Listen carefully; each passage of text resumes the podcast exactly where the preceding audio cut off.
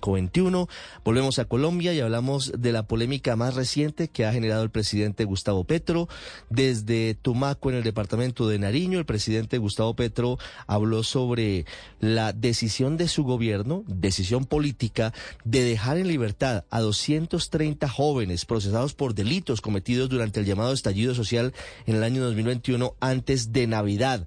El presidente dijo que el argumento es que estas personas serán declaradas gestores de paz. Esto dijo el presidente Gustavo Petro en diálogo con presidentes de las juntas de acción comunal que se desarrolló en Pasto. Los gobiernos que ordenan a su policía matar, encarcelar, torturar y detener jóvenes no son gobiernos democráticos. Y este es el gobierno del cambio. Este lugar donde el miedo hundió y se llenó. El espacio del temor debe ser redignificado.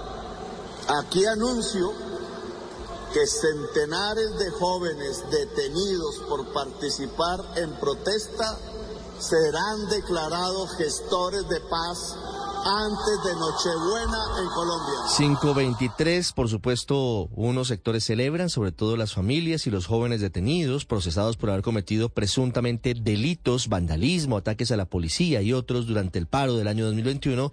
Por otro lado, hay sectores que consideran que esta es una puerta para la impunidad y le dicen al presidente Gustavo Petro que los jóvenes no están detenidos por participar en la protesta social, sino por cometer actos contra la ley y que esa es una diferencia grande porque no se trata de criminalizar la protesta legítima, sino de judicializar a quienes han cometido delitos aprovechándose de unos derechos que les otorga la Constitución. Son 230 jóvenes en total. El gobierno intenta entregar el marco jurídico prontamente y será el amparo de la ley de orden público que se será este punto sacado adelante, como lo explica el ministro del Interior, Alfonso Prada. Bueno, tenemos varios mecanismos que nos entrega la ley. Primero, la 418 con los gestores de paz y segundo, la ley 2272 recién expedida como voceros del presidente de la República para resolver problemas de conflictividad social en el marco de la paz. Todavía quedan muchas preguntas porque no se sabe si también serán liberados personas condenadas por delitos como Sergio Andrés Pastor, alias 19, el joven que fue condenado recientemente por tortura y también por delitos vinculados con el concierto para delinquir relacionado con lo que ocurrió en el Portal de las Américas de Transmilenio en Bogotá. Joven que seguía desde la cárcel moviendo sus estructuras y generando disturbios en diferentes partes del país. Desde la otra cara, integrantes del colectivo Puerto Resistencia en Puerto Rellena, ese es el nombre tradicional de ese sitio en Cali, Está hablando Henry Narváez, dice que las personas detenidas no son terroristas, sino que son líderes sociales. Hacer intervención en el barrio, de cambiar eh, digamos, a los compas que están en la esquina del barrio, eh, malos pasos, decirles, venga, hay otro camino, podemos estudiar, podemos cambiar. 525 es cierto, allí también se necesitan oportunidades de estudio y de trabajo para miles de jóvenes en Colombia, pero también hay que enviar un mensaje claro sobre cuáles son los presupuestos de la sociedad frente a quienes cometen delitos y frente a quienes no cometen delitos. Frente a quienes cometen delitos hay beneficios, frente a quienes siempre respetan la ley, ¿cuáles son los beneficios? Esa es la gran pregunta.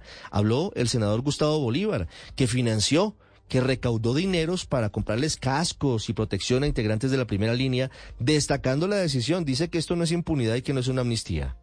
El gestor social es una figura que ha sido usada varias veces durante varios diálogos y procesos de paz en Colombia y hoy el señor presidente de la República la quiere utilizar para sacar de la cárcel muchísimos jóvenes. 525, la senadora del Centro Democrático Paloma Valencia es una de las voces que ha expresado sus preocupaciones, una de muchas, en torno a esta libertad de los jóvenes de la primera línea antes de Navidad.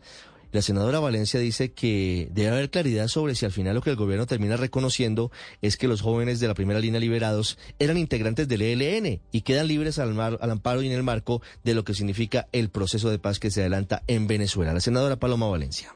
Y somos absolutamente respetuosos del derecho a la protesta, pero también muchos salieron a delinquir y esos son los que están detenidos. No está detenido nadie que saliera simplemente a protestar, sino aquellos que destruyeron los bienes públicos, que atacaron a la ciudadanía. 526, hablando de acuerdos, sigue.